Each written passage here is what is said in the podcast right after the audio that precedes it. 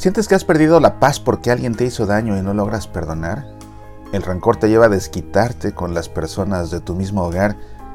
Te invito a que me acompañes en mi próxima conferencia a través de Zoom. ¿Por qué no puedo perdonar? Este lunes 5 de octubre por la noche. ¿Por qué no puedo perdonar? Informes e inscripciones en el sitio semillasparalavida.org. Medita, aprende, apasionate por nuestra fe.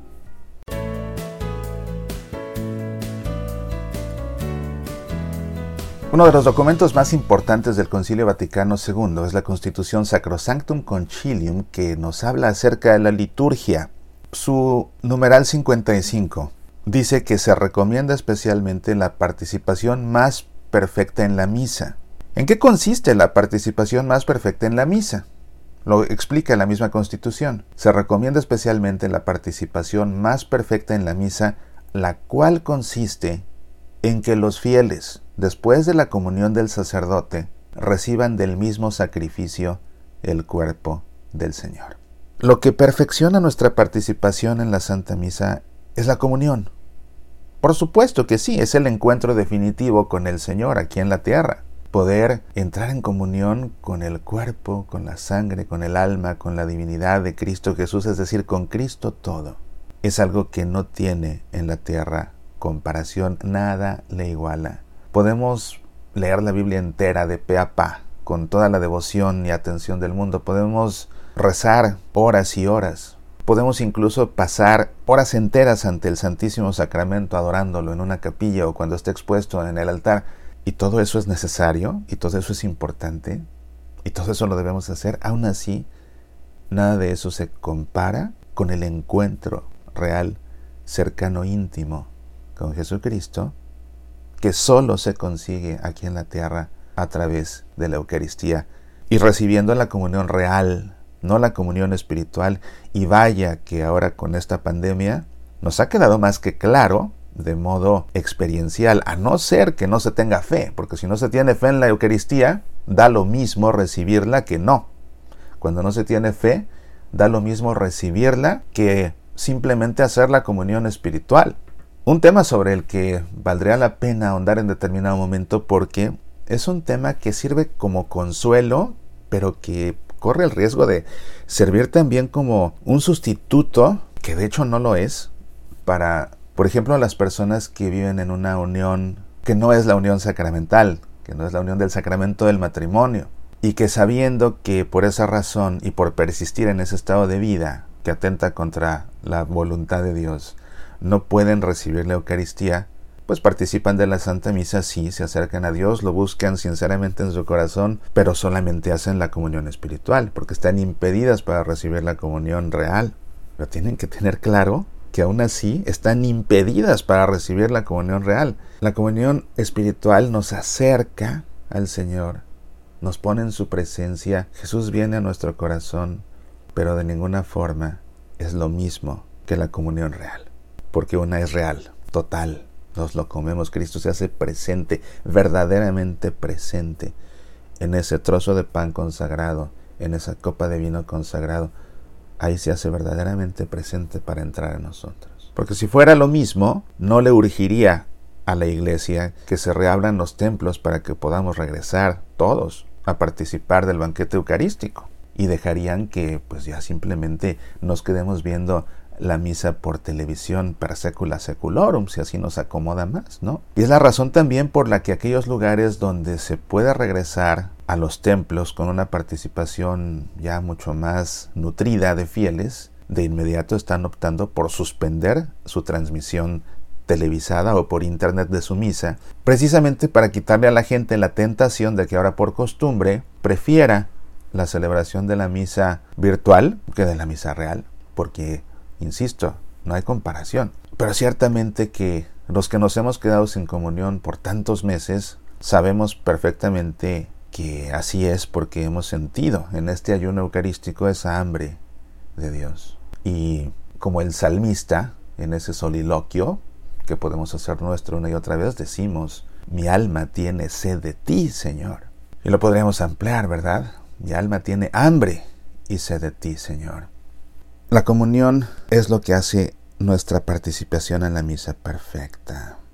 Las personas que padecemos alguna enfermedad o alguna condición o tal vez en razón de la edad, que tenemos un riesgo mayor, o bien a contagiarnos del coronavirus, o bien a que si nos enfermamos seguramente no la contemos.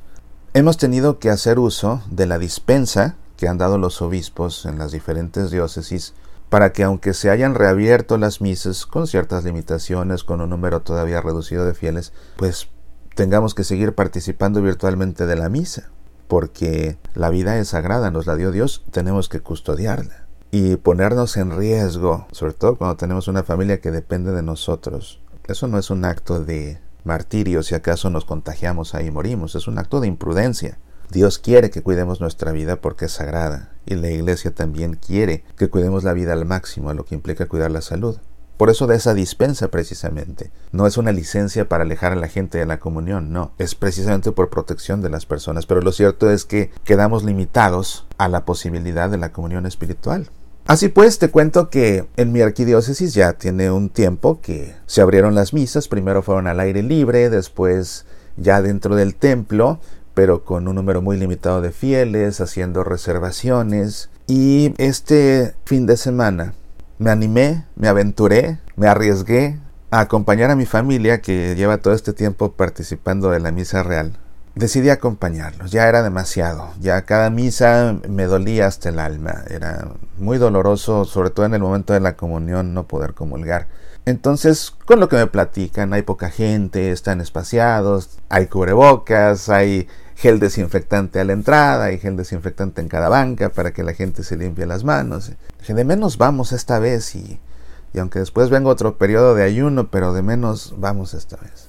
Bueno, te confieso que no logré concentrarme en la Santa Misa porque en primera no había poca gente. Cuando llegué y vi el estacionamiento empecé a sentirme nervioso porque la poca gente que me habían dicho, pues eso no es poca gente. Y qué bueno, qué bueno que, que vayan, qué bueno que vayan, pero no había poca gente. Y cuando entré, bueno, vi un buen número de personas ahí dentro del templo sin cubrebocas. Sin cubrebocas. Quienes hacían las lecturas, por ejemplo, pasaban al lambón y en el lambón se quitaban el cubrebocas y terminaban la lectura y se lo volvían a colocar. Yo decía, bueno, el nivel de inconsciencia es verdaderamente absurdo. Se pueden dar las directrices que se tengan que dar, las explicaciones que se tengan que dar, las recomendaciones que se tengan que dar, si el párroco y la gente que coordinan las liturgias y los mismos feligreses no quieren entender y no quieren hacer caso, da enteramente lo mismo. La gente que entra sin cubrebocas. Yo veía ancianos, vi una pareja de ancianitos que con mucho trabajo, con el bastón, iban ahí poco a poco avanzando, de esos que se van casi casi empujando uno al otro para poder llegar. Y decía, y estas personas en alto riesgo, seguramente vienen, están sanas, pero pues son ya personas muy mayores. Y mientras tanto, gente inconsciente que no sabe si es portadora del virus y que olímpicamente entra sin cubrebocas y participa de toda la misa sin cubrebocas, exponiendo a estas personas y exponiéndome a mí y exponiendo a cualquier otro que esté enfermo. Es que no se vale, y no se vale que lo hagan estas personas, pero tampoco se vale que se les permita la entrada. No se vale que se les permita la entrada. Tenemos todos que cuidarnos a todos. Eso es un principio de solidaridad cristiana. Quitarse el cubrebocas en el ambón. Si uno de esas personas que leen, o el sacerdote mismo, si alguno de ellos es portador, en el momento en que se para en el ambón y se lo quita y comienza de ahí a hablar y todo eso, salpica el micrófono. ¿no? Es un escenario totalmente posible. Con su saliva salpica el micrófono. Llega el siguiente lector y se acomoda el micrófono, porque sabes, ¿no? Los que han sido lectores saben que hay que ajustar el micrófono a cierta distancia dependiendo de su estatura y todo para que suene bien. Entonces el primero lee y sin querer salpica el micrófono. Viene el que sigue, se quita el cubrebocas, se ajusta el micrófono y en la mano le quedaron los virus. Y luego, sin querer, se toca la cara. Quizás lo que hace es que acomoda el micrófono y luego con la misma mano acabalga sus lentes para ajustarlos y enfocar bien y cuatro días después empieza con fiebre, perdiendo el sabor y el olfato y todo lo demás. ¿Qué caso tiene que entren con cubrebocas si en el altar, en el ambón, van a hacer lo que quieren? Y esa actitud en el altar es, bueno, es realmente falta de conciencia total, pero en el caso de las personas, de los fieles que van así, me da la impresión de que hay cierto dejo de rebeldía detrás de esa actitud. Porque es un hecho que hay personas que a estas alturas se resisten a creer que existe el coronavirus. Es que es increíble, pareciera que ya está fuera cuestión de fe. Pareciera que fuera cuestión de fe para muchos. Hay personas que se rehusan a aceptar que existe. Piensan que es un invento, piensan que es una fantasía, piensan que es una manipulación ideológica para meternos miedo y no sé qué tantas tonterías.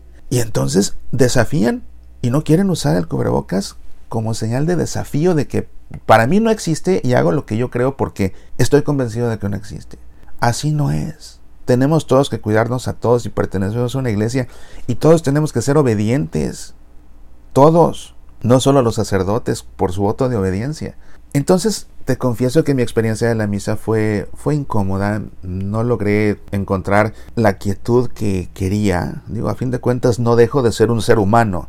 Entonces, por supuesto que tengo emociones y por supuesto que yo mismo tengo temores y sabiendo además mi condición.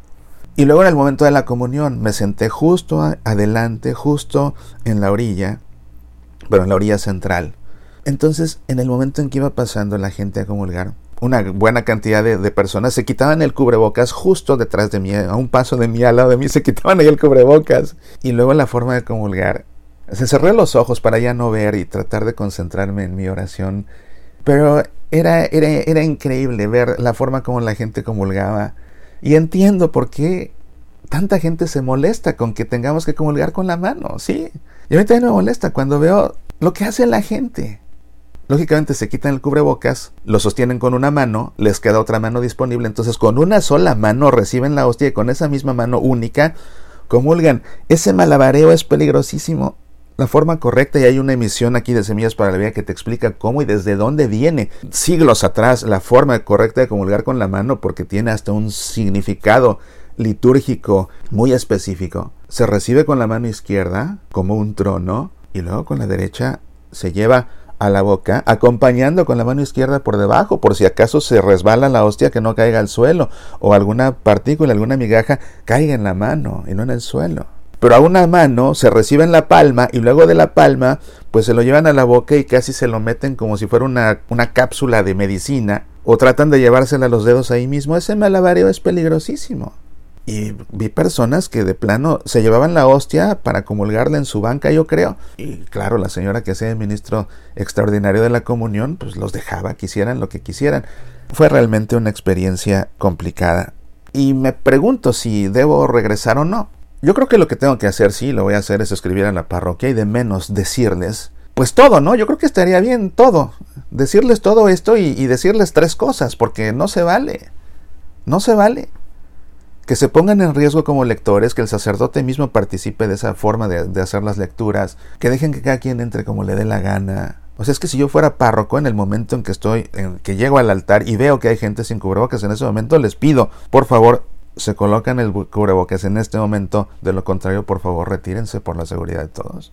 Pero es que a veces nos da pena que la gente se nos sienta mal, se nos incomode y no vuelva. Eso será cosa de la gente. Pero no se vale que porque no se vaya a enfadar un puñado de gente inconsciente, si no es que gente desafiante, gente desobediente, pongamos en riesgo a todos los demás. Porque también eso me he dado cuenta mucho en las parroquias, como que se trata de favorecer a los menos por los más. Y muchas veces las cosas no se corrigen para no contrariar a los menos en vez de favorecer a los más. Eso lo he visto uh, cantidad de veces en las parroquias, cantidad de veces. Sí, estoy expresando en esta emisión mi frustración, pero porque creo que es una buena llamada de atención. Si regresas a la Santa Misa, por favor, obedece a todas las normas, disposiciones, reglas, tanto litúrgicas como de salud. Y si de plano sientes en tu corazón que vas con el deseo de retar, porque me consta, lo sé, hay sacerdotes que me lo han dicho, y, lo he leído en las redes sociales, hay gente que lo declara, van y comulgan y de rodillas y abren la boca, ¿para qué? Para retar al sacerdote, demostrarle que ellos son unos héroes cristianos que comulgan como ellos quieren. Si eres tan héroe cristiano, entonces trágate tu orgullo y lo que tienes que hacer si eres tan héroe cristiano, toda esa incomodidad que te genera comulgar en la mano, ofrécesela a Dios en sacrificio. Y de paso le pides que acabe pronto todo esto para que todo pueda volver a la normalidad y podamos comulgar en la boca como lo hacíamos antes. Pero si vas a ir con actitud de hacer de la misa un campo de batalla, quédate en tu casa, porque no se puede comulgar con un corazón así. Porque el que llega desafiando al sacerdote al momento de comulgar va con el corazón agitado, va en plan de pleito. No se puede comulgar con un corazón así. Entendamos de qué se trata la Santa Misa, todos. Y sacerdotes que escuchan esta emisión, por favor, no permitan este tipo, no sé ni qué decir. Sí, estoy frustrado, estoy molesto, no se vale. No se vale que no nos lo tomemos en serio. Soy Mauricio Pérez, estas son Semillas para la Vida.